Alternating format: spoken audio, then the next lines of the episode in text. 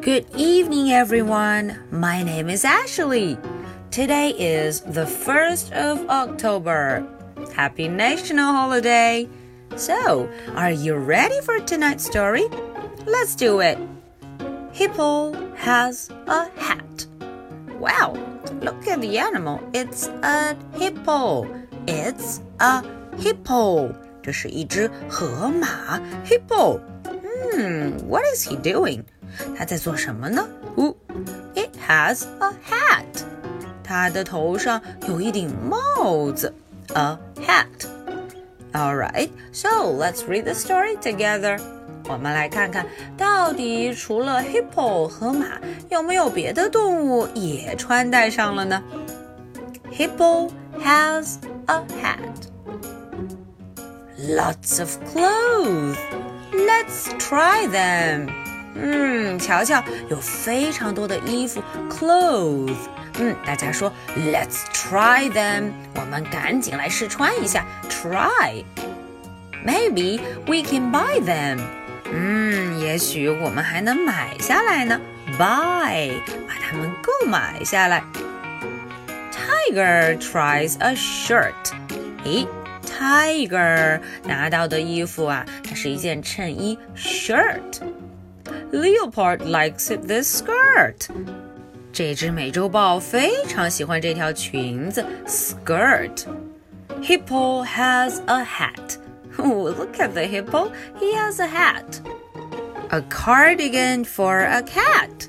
哦，这只小猫 cat 它找到了一件毛衣 cardigan. Camel finds a coat.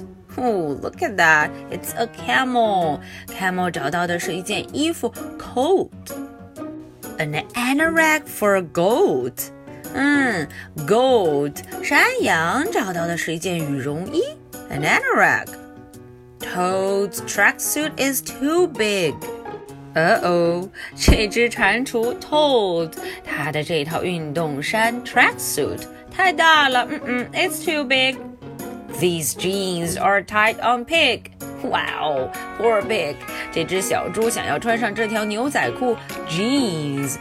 嗯嗯，too tight. They are too tight. 嗯，太紧了。Zebra zip has stuck. Oh no! Look at the zebra. 这只斑马 zebra，嗯，它的拉链给卡住了。The zip has stuck. This can't be right, says Duck. Duck 说了，嗯嗯，我这样穿应该是穿错了吧？This can't be right. Shoes for caterpillar. Wow, that's a very cute caterpillar. 嗯，毛毛虫 caterpillar 穿上了鞋子 shoes. Slippers for a gorilla. Ooh, look at the gorilla. He must love the slippers. 嗯，这只 gorilla 大猩猩好像看起来很喜欢这双拖鞋 slippers. Flamingo buys a bag. Wow, a bag for flamingo. 嗯，这只 flamingo 这只火烈鸟，它呀买了一只包 a bag.